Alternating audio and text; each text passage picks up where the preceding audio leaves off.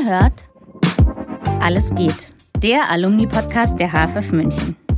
Ich bin Mareike Lindenmeier und unterhalte mich jede Woche mit spannenden neuen Gästen. Alle sind AbsolventInnen der Münchner Filmhochschule. Wir reden über alles. Die Zeit nach dem Studium, Höhen und Tiefen, Kochrezepte, Hochbeete und Gedichte. Schön, dass ihr uns zuhört. Viel Vergnügen mit der neuen Folge. Herzlich willkommen zu einer neuen Folge von Alles geht, dem Alumni-Podcast der HFF München. Ich sitze hier mit Moritz Adlon, Absolvent der Abteilung 3. Er hat mir ganz viel Cola eingeflößt, aber darüber reden wir nicht. Moritz, schön, dass du da bist. Vielen Dank für die Einladung, Mareike. Man muss kurz sagen, der Moritz war toll, weil ich habe ihn überfallen in der Cafeteria ähm, als frisch preisgekrönten Preisträger, aber eigentlich auch einfach als Moritz, dass er herkommen muss und er hatte nur kurze Bedenkzeit, aber er hat sich, vielleicht ist es gut so. Nein, schön, dass du da bist und herzlichen Glückwunsch, weil First Steps, richtig? Dankeschön, ja, genau, der First Steps für Kurzfilm, genau, für meinen Abschlussfilm Der Rückweg. Aber dürfen wir sagen, du warst nicht da, ne? Du warst genau, krank. ich war mit Corona zu Hause, das war super schade, weil die eigentlich ein richtig schönes Rahmenprogramm haben, mit eben davor ein bisschen Leute kennenlernen und danach und so weiter. Und ähm, aber ich war sogar schon in Berlin mit meiner Familie und es hat in der Nacht äh, davor ging es mir super super schlecht, am nächsten Tag super positiv. Dann sind wir tatsächlich einfach wieder direkt nach München gefahren und dann habe ich das äh, genau zu Hause von der Couch äh, mitbekommen. Aber du warst auch live zugeschaltet irgendwie, Genau, hat jemand haben sich gesagt. dann ne? sehr kurzfristig ähm, entschlossen, dass es toll wäre, eine Live-Schalte zu machen. Mhm. Leider ging an dem Wochenende bei uns zu Hause das Internet nicht. Oh Gott. Und dann, und dann habe ich versucht, äh, genau, das halt so typisch Handy-Hotspot, der hoffentlich funktioniert, Mhm. ähm, irgendwie hinzubekommen. Und äh, war dann natürlich krass aufgeregt, allein irgendwie, weil es technisch funktioniert und wusste die ganze Zeit nicht, ob ich das gewinne oder nicht. Und deswegen war dieser ganze Vorlauf mit dem Rahmenprogramm und so komplett weird. Aber und dann saßt du auch so, das war ja so dein Zuhause und da muss man doch überlegen, wie es zu Hause aussieht, oder? Wenn es im Notfall alle sehen, oder? irgendwie so eine sehr komische Kombination an schönen Kissen und dann war es irgendwie so bis zur letzten Sekunde so, ah, okay, was ist jetzt komisch mit den Kissen oder nicht? Ja, wie es halt so ist. Wie in einer Zoom-Konferenz, nur irgendwie ernster. Und warst du passend zu den Kissen angezogen oder hast du? Nee, überhaupt nicht. Ich hatte irgendwie krass Halsschmerzen und hatte so ja, Und hast du viele Reaktionen dann bekommen im Nachhinein? Total viele ähm, Glückwünsche und schöne Nachrichten und es war irgendwie sehr besonders. Ich habe vorher nicht besonders viele Preise gewonnen und ähm, genau. Und dann haben mir die, die, die, die Produktionsjungs von der Hardy Film, der Alex und der Christoph waren vor Ort, noch mit der äh, Lisa, die den Film geschnitten hat und auch geschrieben hat und der Jana, der ähm, Szenenbildnerin. Und ähm, die haben mir dann die ganze Zeit Fotos von der Veranstaltung geschickt und Updates, was passiert und jetzt ist Party und so weiter. Und irgendwann hatte ich dann so einen Moment, wo ich dachte, okay, ich muss aussteigen. Das ist irgendwie jetzt doch zu schade. Aber wir haben schon drüber geredet, es ist eigentlich ein gutes Zeichen auch, so schade es ist. Und ich kann total gut verstehen, dass es mega scheiße auch ist, dann da zu Hause zu sitzen. Aber große Filmemacherinnen, wie zum Beispiel Caroline Link, konnten nicht zur Oscarverleihung, glaube ich, sagt die Legende. Also, An, an die Genau. musste ich auch sofort denken und es war dann irgendwie auch okay scheinbar für ihre Karriere, dass sie zu Hause war. siehst du, also ich glaube, dir stehen alle Türen offen und es ist vielleicht ein ganz gutes Zeichen, obwohl es sich blöd angefühlt hat. Genau, genau. Und ich muss, ich will jetzt gar nicht nur mit dir über diesen Preis und diesen Film reden, aber man muss doch kurz sagen, ähm, die Zusammenfassung oder die Synopsis des Films ist immer ein Strand außerhalb von Leningrad im Winter 1941. Zwei Frauen, Mutter und Tochter, machen sich mit einer Handvoll Fleisch auf den Rückweg in die Stadt. Das Fleisch könnte ihrer beiden Rettung vor dem Verhungern sein, hätte die Tochter es nicht bereits verschlungen. Während eines langen Fußmarsches zurück in die Stadt wird das Verhältnis der Frauen auf eine harte Probe gestellt. Das hättest du jetzt viel besser erzählen können, als dass ich es vorlese, aber es ist auch mal neu. Ähm, wie bist du zu diesem Stoff gekommen? Das musst du einfach kurz nochmal erklären. Ja. Äh, ich bin super glücklich, dass du es vorgelesen hast. Der, der Autor Daniel Thomé, der den Film geschrieben hat, von dem ist diese Logline oder Synopsis. Und ähm, irgendwie verheddert, man, verheddere ich mich immer sehr, wenn ich den Film selber zusammenfasse, weil es es ein krass reduzierter Film ist. Ähm, genau, und der Film kam zu mir, da habe ich mit dem, mit dem Daniel Thomé ähm, an einem anderen Stoff gearbeitet und er hatte erzählt, dass er mit seiner jetzigen Frau, der Elisaweta Snagowskaja, gerade in St. Petersburg war. Ähm, sie kommt aus St. Petersburg. Und ähm, dass sie da diese Idee zu dem Film hatten und tatsächlich auf einem Spaziergang, auf dem sie ähm, die ganze Zeit auf St. Petersburg zugelaufen sind. Und Daniel hatte sich immer sehr viel mit der Blockade von Leningrad äh, beschäftigt, eben diese Situation, dass die Nazis ähm, 900 Tage damals Leningrad eingeschlossen hatten in einem Ring. Niemand konnte rein oder raus, einfach mit dem Ziel, die Stadt auszuhungern, ähm, weil es sich nicht gelohnt hätte, in Anführungsstrichen, die Stadt einzunehmen. Und ähm, Daniel hat immer beschäftigt, wie kann man einen Film über diese Situation machen, aber nicht dann Schauwert draus zu machen, wie mhm. es, glaube ich, Filme über Konzentrationslager oder ähnliches sich auch immer damit beschäftigen, quasi wie kann man da einen guten Film drüber machen, aber kein Leid ausstellen. Mhm. Und ähm, daher kam ihm diese Idee. Und ähm, mich hatte das dann extrem beschäftigt, diese, ähm, diese zwei Frauen am Strand ähm, und diesem super einfachen Konflikt. Mhm. Also es ist am Anfang was passiert, die Tochter isst dieses Stück Fleisch, beide sind ausgehungert und sie laufen den ganzen Weg zurück und die Frage ist, ähm, wie geht's weiter? Es ist so, ähm, es ist quasi unmöglich, die Wahrheit zu sagen und sie verpasst auch den Moment, die Wahrheit zu mhm. sagen, genau. Und ähm, ich finde, also ich persönlich kenne aus meiner Jugend sehr den, diesen Moment von den richtigen Moment verpassen, mhm. ähm, zu sagen, wie es ist. Mhm. So kennt bestimmt jeder mal in der Jugend versehentlich in einer Beziehung gelandet zu sein, die, also halt so in einer Kinderbeziehung, wo man irgendwie so hoch, ach, ich, ich war irgendwie doch nicht oder so. Dann war man da halt eine Woche versehentlich zusammen. Mich hat es dann so beschäftigt, dass ich Daniel irgendwann gefragt hat, ob er da wirklich einen Film draus macht mhm. oder wie es damit weitergeht. Er hat dann gesagt, er hat schon was geschrieben, aber vielleicht möchte Lisa da einen Film draus machen, die war sich dann aber auch nicht so sicher und dann hat sie gefragt, ob ich das nicht machen darf. Und ähm, genau, so bin ich zu diesem Stoff gekommen. Mhm. Und meine Frau kommt aus Kasachstan, dazu gibt es eben so einen sehr großen sowjetischen Bezug. Mhm. Und ähm, dann hat sich das komischerweise total mhm. richtig angefühlt, diesen Film zu machen, obwohl es natürlich ähm, super weit weg von mir ist. Wir haben dann auch entschieden, das auf Russisch zu drehen. Mhm. Ich selber spreche überhaupt kein Russisch, mhm. also halt so ein paar Wörter. Und auch das war irgendwie so ein sehr besonderer Prozess, eben gar nicht mehr auf den Dialog achten zu können, mhm. weil man ihn ja dann gar nicht mehr versteht. Also natürlich, das ist ein super reduzierter Film, in dem wenig gesprochen wird. Aber dann tatsächlich einfach nur noch bei den SchauspielerInnen zu sein und da ähm, als Regie nur noch dem zu vertrauen, was man sieht. Also verstehe ich das oder mhm. fühlt sich mhm. das komisch an oder also auf so eine sehr einfache Art und Weise eigentlich mit denen zu arbeiten. Und die Lisa war die ganze Zeit am Set dabei und hat natürlich immer ein bisschen sprachlich darauf geachtet, dass das mhm. alles okay ist oder sich der Dialog nicht komisch verändert. Ja. Aber ich finde, ich erinnere mich gar nicht, ich finde toll, weil ich saß in deiner Diplomabnahme und erinnere mich genau, ich erinnere mich aber nicht, gab's, es gibt Untertitel, ne? Genau, es gibt Untertitel. Aber ich frage mich gerade, wenn du so drüber redest, ob man die eigentlich braucht oder ob man es eben Genau, das finde ich das Besondere an dem Film, dass ganz oft Leute sagen, ah ja, ist mir fast nicht aufgefallen, dass Russisch gesprochen wurde, weil ich glaube, ich hätte den Film auch so verstanden. Und ähm, ja. ich glaube es nicht, dass es daran liegt, dass es ein unterkomplexer Film ist, aber es liegt, glaube ich, daran, dass es dass ähm, das, was die beiden Frauen da machen und dass der Konflikt eben so eine große Klarheit hat.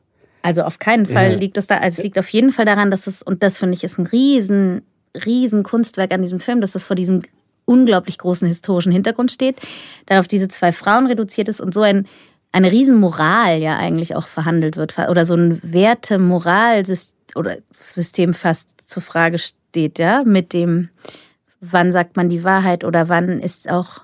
Für mich war es ein Moment von, man hat so einen Deal, dass man beide wissen die Wahrheit, aber man sagt es nicht. Genau, genau, ja. darauf läuft es hinaus. Und ich finde das dann aber so zu verhandeln in diesem Film, ohne dabei total mit dem Moralprügel um die Ecke zu kommen, ist ein ganz, da ist dir ein riesen Kunstwerk gelungen, finde ich. Und ein, ich finde, dass man das unbedingt in der heutigen Zeit ganz aufmerksam gucken muss.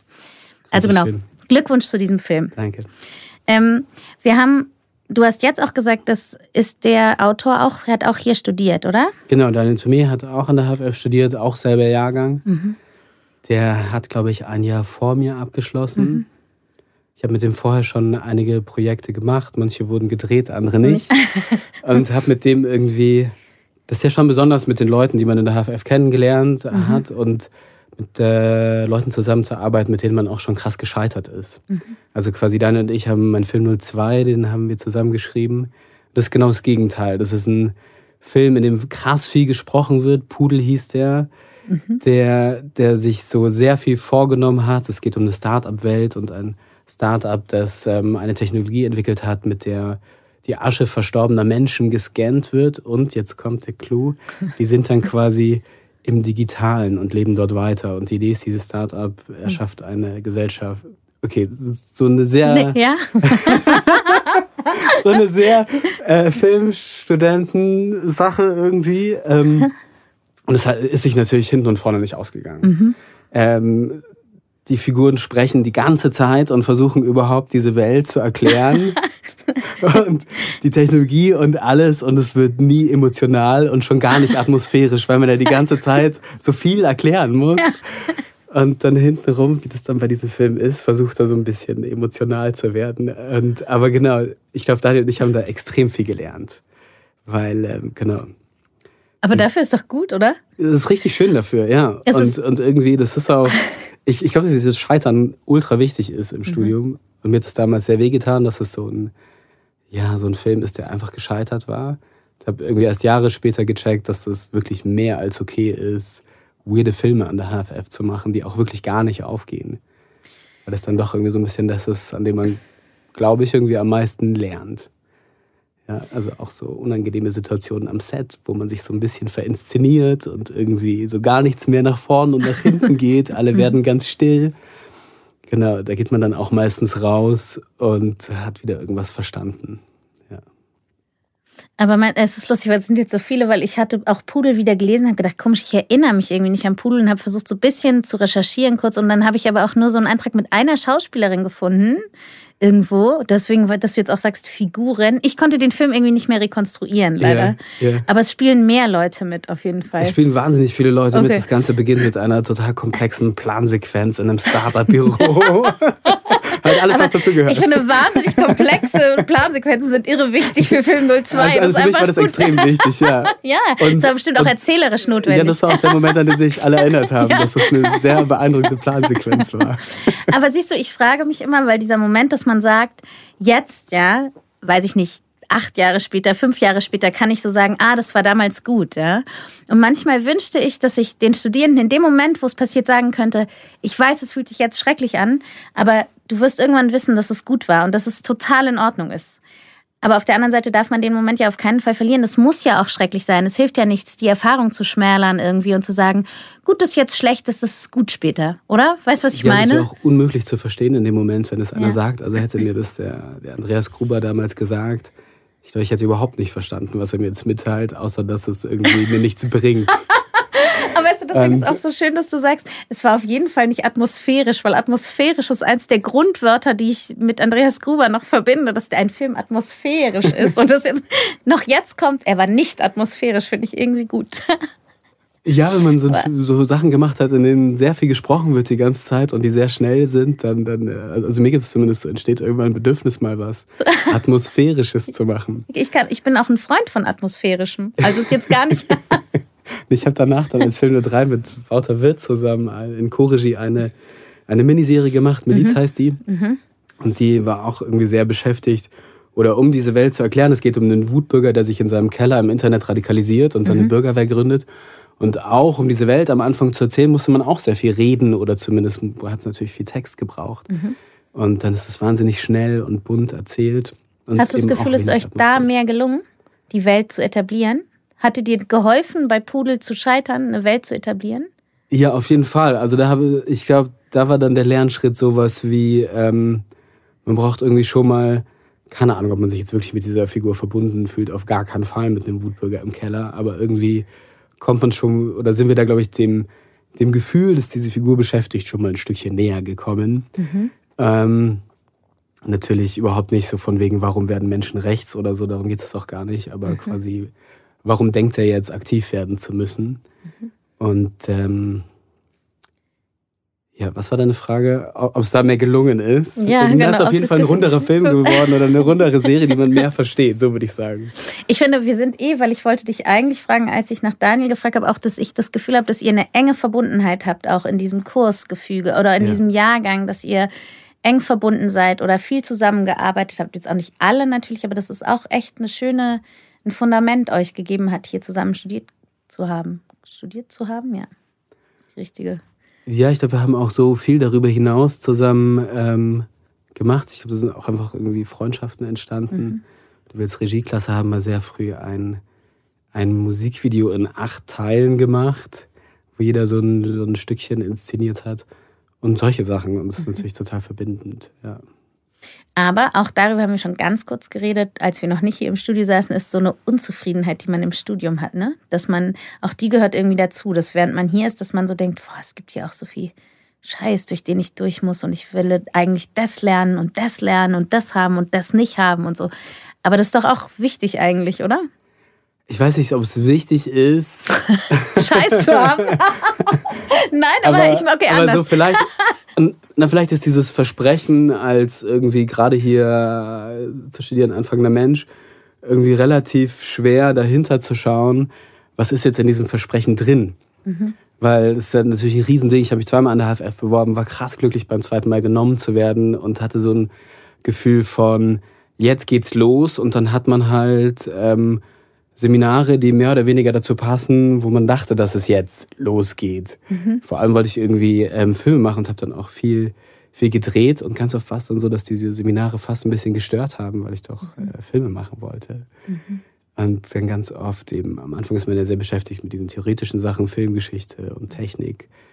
Und ich, ja, wir waren da irgendwie mit einem besonderen Mindset von, wir wollen irgendwie andere Sachen lernen oder wie auch immer beschäftigt, ja.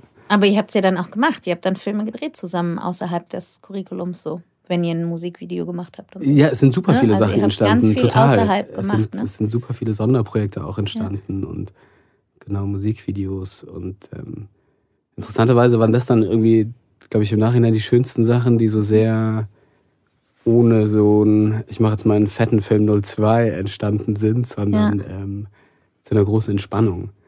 Das erste, was ich an der HFF gedreht habe, war die Kameraübung auf 35 mm von Felix Pflieger, mhm. was wir tun, wenn wir alleine sind. Und da hat er einfach gesagt, er muss diese Kameraübung machen. Er hat keine Lust, die zu inszenieren, ob ich das mit ihm machen möchte. Mhm. Und im Prinzip ist es nur eine Beobachtung von ähm, einem jungen Mann zu Hause an einem scheinbar freien Tag, der aufwacht und dann so mit sich selbst beschäftigt ist. Mhm. So nackig auf dem Klo sitzen und so seine, seine Schwarte, die da entsteht, hochheben mit diesem Gedanken Mai. Es wird gar nicht gesprochen. Und daraus ist irgendwie ein total schöner Film geworden, von dem sich leider viele irgendwie provoziert gefühlt haben. Wir waren damit auf ein paar Festivals und es war so die Zeit von ich weiß nicht, irgendwie so eine Kombination auf Fifty Shades of Grey und Feuchtgebiete, wo irgendwie alle dachten, es ist so ein männliches Gegenstück, ähm, was irgendwie darum geht, zu schockieren. Und das war einfach gar nicht, gar nicht so gemeint. Wir wollten gar niemanden schockieren. So, auf, auf, auf zwei Festivals war ich dabei bei dem Screening und haben sich ganz viele Leute schon beim Gucken sehr echauffiert. Und das war dann irgendwie eigentlich schade, weil es so, weil es so mit so einem netten Augenzwinkern gemeint war. Es war eigentlich fast einfach nur sehr ehrlich.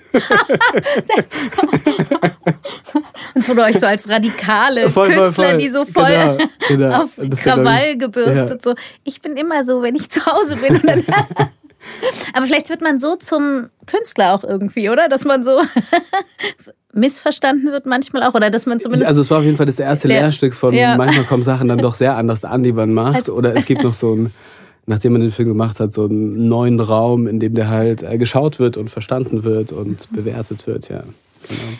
Äh, guck mal, ich habe in, in einem Interview mit dir und Wouter über Miliz ähm, bei der Seriale, mhm. da lief es einfach oder da läuft es jetzt oder ist es geheim oder ich weiß nicht genau, ich habe es nicht genau einordnen nee, können. Es gibt eine, eine sehr besondere und geheime Welt der Webserienfestivals, die ja. Wouter und ich äh, kennenlernen dürften. Mhm. Das ist ähm, das ist eine ganz komische Mischung aus so hochprofessionellen Miniserien und ich habe zu Hause eine Serie mit einer Barbie in Stop Motion gemacht. Das findet da alles gleichzeitig statt, ganz viel äh, mit super, super kleinen Budgets. Aber es gibt also weltweit eine ziemlich große Community, wo ganz oft die MacherInnen der Festivals auch selber Webserien machen. Und da sind wir dann mit Miliz gelandet, weil Miliz halt in, das sind sechs Folgen, 10 bis 12 mhm. Minuten, mhm. halt nirgendwo anders hingepasst hat. Keiner wollte das. Wir dachten natürlich Anfang, wir machen eine Serie, wir verkaufen das ans Fernsehen. Wir waren alle so, huch. das ist aber ganz schön wild. und äh, genau, da waren wir ganz lange auf, auf diesen Festivals unterwegs. Ähm, waren, ich glaube, persönlich waren wir nur auf einem, war Wouter, ich war auf gar keinem, das war während Corona und die mhm. haben halt auch alle einfach gar kein Geld. Mhm. So, ähm, Aber habt ihr die Festivals gefunden oder die euch? Zuerst haben wir die gefunden, wie mhm. zum Beispiel die Seriale, das ist so mhm. Deutschlands größtes mhm. Webserienfestival. Und ähm, genau, und danach wurde die Serie dann ganz viel weitergereicht, was irgendwie total schön war. Und aber da hast du auch gesagt, dass es am Anfang eigentlich nur ein Witz war, die Idee, oder? Das, also da hast du irgendwie gesagt, in the, in the beginning it was a joke. Ja, ähm, genau, das war also im Zuge von ähm, 2015, ähm, kurz nach der großen ähm, Flüchtlingskrise, wie sie genannt wird, mhm. und ähm, vielen, vielen Wutbürgern auf der Straße, vielen AfD-Demos und so. Und da stand ich mit dem Wouter vor der HFF und ähm, irgendwie entstand so eine blöde Idee über, ich, ich glaube tatsächlich war die Idee, eine Anti-Werbung für die AfD zu machen. Mhm. Und irgendwie da ist Helmut geboren, der Wutbürger aus dem Keller, der natürlich eine krasse Karikatur ist. Ja. Ähm, genau, und irgendwie hat uns das dann nicht mehr losgelassen. Wir hatten das dann auch mal am Anfang kurz versucht, so sehr groß aufzuziehen und irgendwie hatten versucht, die Idee zu verkaufen waren immer alle so, ja, mh, verstehen wir, aber hm. ja. Aber ich kann mir vorstellen, weil ich habe dann auch gedacht, als ihr da dann so recherchiert habt über Leute, ja, ja. wirklich habt ihr bestimmt unfassbare Sachen ja. entdeckt, oder? So völlig, dass man wirklich so denkt, das gibt's doch eigentlich nicht, oder? Warte hatte dann zwischenzeitlich zur Recherche noch, da gab es ja, glaube ich, ein Seminar mit, ich glaube, es war Werner Herzog, mhm. ähm, wo, glaube ich, ein Teil dessen war, irgendwie Menschen zu recherchieren mhm. und da ein kurzes Interview mit denen zu machen. Und ich glaube, das Ziel von Werner Herzog war, ein Interview zu führen, bei denen man den Menschen in die Seele schauen kann. Natürlich heißt das. Und er hatte dann ähm, jemanden von, ähm, hießen nicht Wotanswölfe, so heißen noch so eine ähm, Miliz in unserer Serie, sondern heißt irgendwie anders, so eine Bürgerwehr mhm. aus München tatsächlich. Mhm. Und hatte den interviewt und solche Sachen haben wir dann gemacht. Es gab dann dieses Interview mit denen und haben natürlich ähm, es gab zu der Zeit diese endlos Interviewbeiträge von diesen Demonstrationen, wo so mhm. irgendwie 90 Minuten Leute schreien in die Kamera. Ja. Ähm, in der ARD-Mediathek waren irgendwie ganz viel so ein Zeug halt, genau. Ich wusste gar nicht, hier in München, ich finde, man kriegt es ganz wenig mit, oder? Oder liegt es an mir? aktuell meinst du? Na, auch damals habe ich das echt nicht so auf dem Schirm ja. gehabt, dass das auch in München so krass so stattfindet. Ich glaube, die meisten Sachen waren tatsächlich, oder diese meisten großen Demonstrationen, von denen wir dann Sachen angeschaut haben, waren, glaube ich, vor allem im Osten. Ja. Und dann haben wir, aber das war natürlich dann wieder ein viel zu großes Thema für, für, ja. äh, für diese Serie, dass es super viel mit der Wende zu tun hat. Mhm. Und aus dieser Zeit kommen ja auch dieses größere Bewusstsein für, was ist da in Deutschland passiert, ähm, mit diesen Menschen und was für eine Enttäuschung herrscht da. Und äh, nee, im Endeffekt sind wir in unserem comichaften Karikatur-Kosmos geblieben. ich muss es auf jeden Fall, ich habe es leider nicht gesehen, ich muss das mal gucken. Ja, schau dir das an, das gibt es auf Flixo. Mhm. Wir haben das dann ähm, an Flixo verkauft, das ist ein argentinischer Webserien-Streamer. Mhm. mhm. Ähm, die auch ihre eigene Währung haben. Du musst dir dafür ein Krypto-Wallet anlegen und hm. äh, Flixos kaufen. Darf ich deinen Account leihen? Nein. Ähm, ehrlich, gesagt, ehrlich gesagt haben wir das auch nicht gemacht. ich ich versuche es hier von einem HFF-Rechner, das ist bestimmt kein Problem. genau, aber bei denen ist es irgendwie, sind ja schon mal Kryptowährungen ein großes okay, Ding. Ja. Und dieser, Krypto, dieser Streamer hat sich aus irgendeinem Grund entschieden, dass man, ja, ist okay, alles klingt ziemlich wild. schräg. Okay. Genau. Aber toll auch irgendwie. aber irgendwie toll, toll, dass es ein Zuhause gefunden hat, weil es ja schon immer wieder. Ähm, ich finde, es ist schon ein großes Thema bei, bei vor allem kurzen Produktionen aus der HFF, wo die landen, äh, wo ne? die landen mhm. und dass die auch irgendwie ein anderes Zuhause als die Schublade mhm. finden. Mhm. Ähm, genau. Das stimmt, total. Was machst du, wenn du nicht über Film nachdenkst? Gibt es was, womit du so deine Zeit verbringst, um entspannt zu sein oder um einfach zu sagen, ich vergesse kurz den ganzen? Ja. Hm, ich weiß nicht, ich glaube, ich habe, als ich noch nicht Vater war, habe ich, glaube ich, irgendwie viel nach diesen Sachen gesucht. Mhm und aber auch einfach viele kleine Projekte an der HFF gemacht. Und dann bin ich während Corona Vater geworden von ähm, einem Kind mit Behinderung. Und ähm, seitdem beschäftigt mich einfach unser Sohn sehr. Er hat eine sehr starke Epilepsie und damit gibt es einfach immer sehr viel zu organisieren und dass, dass das Leben funktioniert. Und ähm, dass einfach das ganz normale Leben funktioniert. Dass das ganz normale Leben funktioniert, genau. Mhm. Und das hat mich aber extrem entspannt gemacht, was das Filmemachen betrifft. Als ich äh, meinen Abschlussfilm gemacht habe und ich war noch nie so, so okay vor dem Drehen, weil es nicht mehr das Größte in der Welt war. Sonst hatte ich immer das Gefühl vor dem Dreh, dass so alles auf dem Spiel steht, dass das jetzt super wichtig ist und hat mein ganzes Leben lahmgelegt. Und dann aber was zu haben, was, was so viel größer ist als das Filmemachen, ist was total Schönes. Also das schmälert natürlich überhaupt nicht das Filmemachen, aber ähm, nimmt totalen Druck raus, weil ähm, ja. Und es gibt so Sachen, die kann ich immer, das finde ich, ähm, ja, das ist so gut, also auch, ja. Also, Eltern werden, ne? Ja. Ist, ähm, gut und wichtig. Jetzt hast du mir die Sprache verschlagen. du wolltest mir doch eine Frage stellen. Guck mal, jetzt ist dein Raum, mir eine Frage zu stellen. Ja, ja ich wollte dich, eigentlich am Anfang dachte ich, ich frage dich ähm, nach so einer Schauspielsprachübung, ob wir die zusammen machen können. Oh, wir, ich, aber jetzt hast du äh, mir vorhin gesagt, dass du gar nicht mehr spielst und deswegen. Wir können aber, ich habe zum Beispiel was Tolles. Ich habe Querflöte gespielt mal ganz ja. lange und man kann tolle Atemübungen machen. Ja. Zum Beispiel p, k, t, p, k,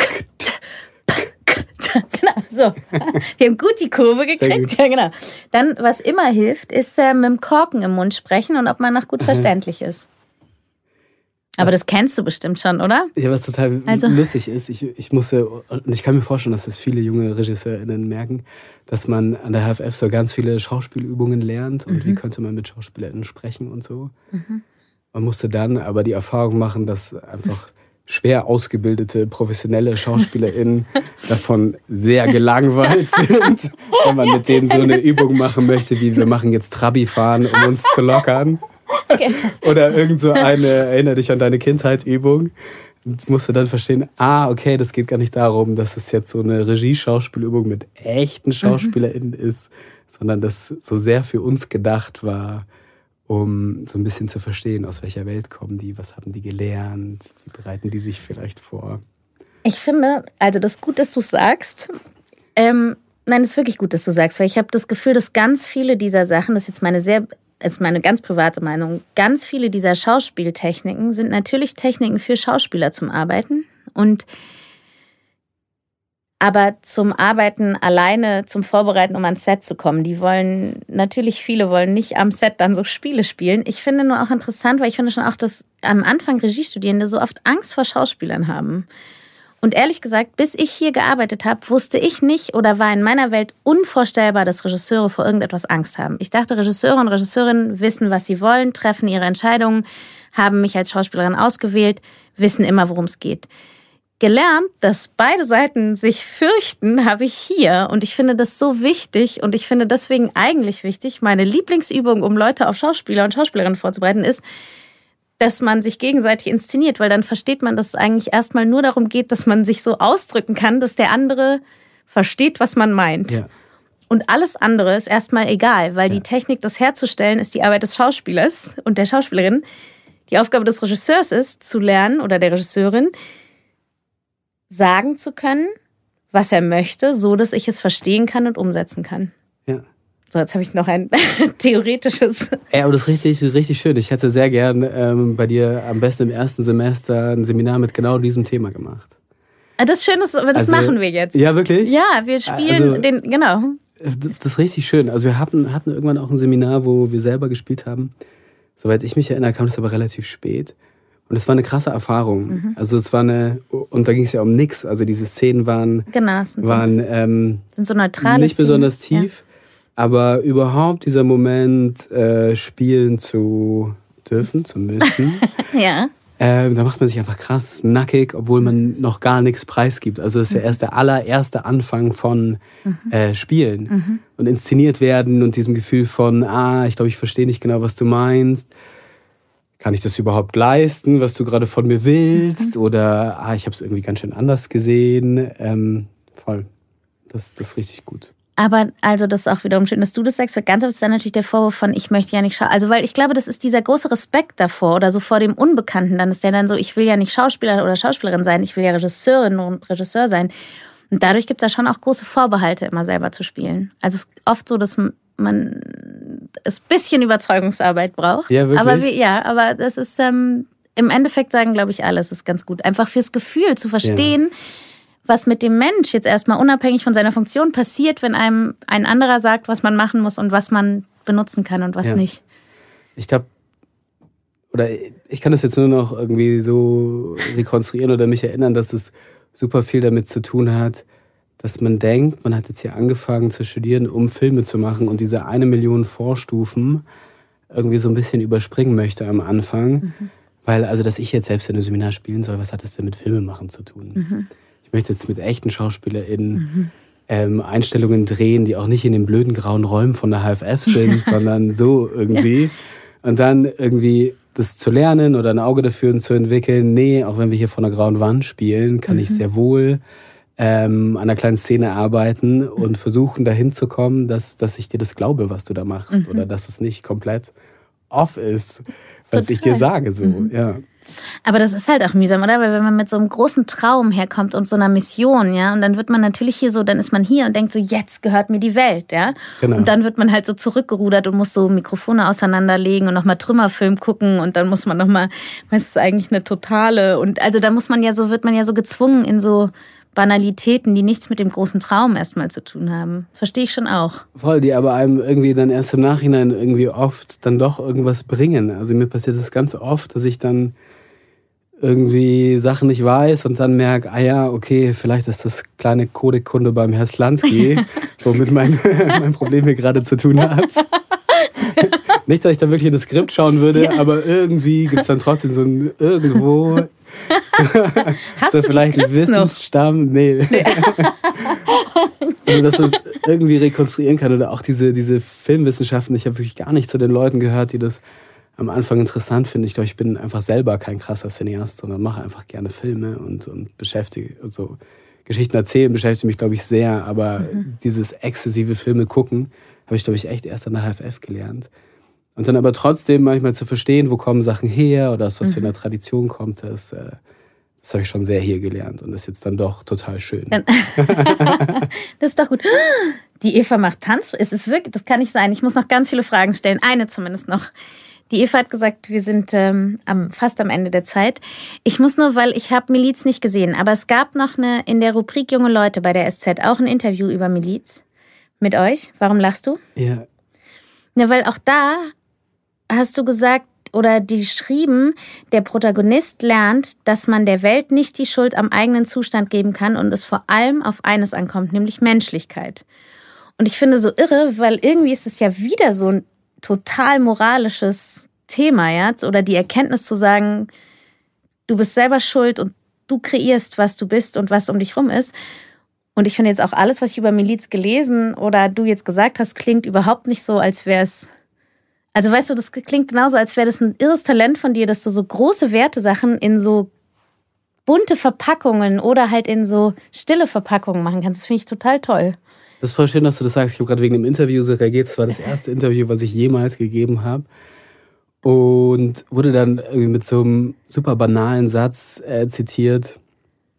Ich weiß leider nicht mehr, wie er geht, aber ich musste mir sehr lange von, von äh, Wouter lachen anhören. Das ist wirklich super schräg, weil ich glaube, das ist sowas wie, der Protagonist lernt am Anfang der Geschichte etwas und ist, hat sich verändert, als er auf der anderen Seite rauskommt oder so. Und ich hatte das irgendwie in einem Zusammenhang wurde ich zitiert, so als ob das halt der Kern dieser Geschichte ist. Du hast gelernt, wie Geschichten ja. erzählen funktioniert.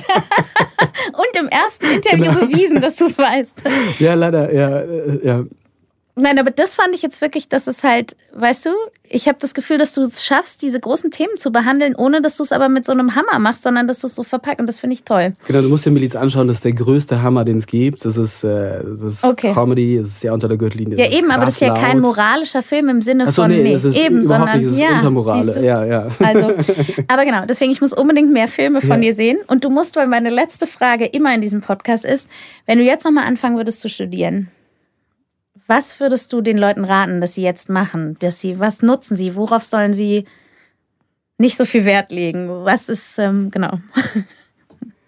Ich glaube, dass das irgendwie, dass es total schwierig ist, hier anzutreten mit sehr vielen sehr großen Geschichten, bei denen man glaubt, sie erzählen zu wollen. Dann werden einem die ganze Zeit so total kleine Kurzfilme gezeigt und ich habe es wirklich, also ich habe es verstanden, aber nicht verstanden weil ich doch große Filme machen wollte und warum mir immer so Kurzfilme gezeigt werden mit so einer Pointe, so, so kurz nach Sketch. Mhm. Und äh, ich konnte das gar nicht annehmen, dass das jetzt dieses Format irgendwie mein erster Film sein soll. Mein erster Film an der HFF soll eine Pointe haben.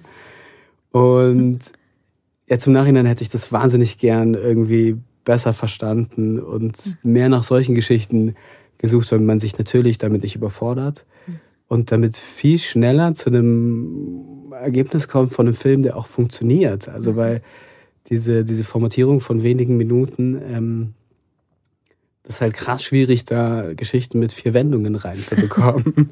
Sondern es reicht diese eine und wenn man die hinbekommt, ist schon irgendwie viel geschafft, ja. Mhm. Und ich glaube, das andere ist, irgendwie so ein bisschen bei sich zu bleiben. Das ist schon super verwirrend, an die HFF zu kommen mit all diesen mhm. Einflüssen. Mhm. Ähm, und jeder bringt irgendwas mit und jeder denkt, die ganze Zeit irgendwas gecheckt zu haben. Und dann hat man selber so das Gefühl, ah, okay, ich habe gar nichts gecheckt, das ist jetzt das Ding. Und irgendwann am Ende dieses Studiums merkt man, ah, krass, wir haben einfach alle zu sehr verschiedenen Zeitpunkten, waren wir an verschiedenen äh, Erfahrungsmomenten in diesem Studium und haben verschiedene Sachen für uns verstanden. Aber das ist halt super asynchron die ganze Zeit. Mhm. Und ähm, das ist auch voll okay. Das ist total okay, genau. aber verunsichert halt extrem. Ja. ja. Aber wenn man vielleicht versteht, dass es okay ist, dass man. Ja, ja total, genau. total. Das ist irgendwie eine sehr große Lernkurve der Verwirrung und des dann irgendwas anwenden Könnens. Ja, akzeptieren. Verwirrung ja. akzeptieren. Ich danke dir sehr für deine Zeit und ich wünsche dir ganz viel Erfolg für deinen Debütfilm. Ich bin gespannt. Ihr arbeitet da gerade dran. Jetzt genau. dürfen wir nicht mehr drüber reden, aber ähm, genau, wir machen einfach so, es bleibt spannend, to be continued. Es bleibt ähm, sehr spannend. Genau. Ich freue mich auf jeden Fall drauf. Vielen, Vielen Dank. Dank. das war Alles geht für diese Woche. Ich bedanke mich sehr für die Unterstützung, natürlich bei der HFF München und beim Freundeskreis. Die Show Notes und alle Infos zu jeder Folge findest du auf der Webseite zum Podcast. Wenn dir gefällt, was wir hier machen, freue ich mich sehr über Sterne, Likes, Herzen und Weiterempfehlungen. Ansonsten lass uns gerne einen Kommentar oder Feedback da. Bis nächste Woche bei Alles geht.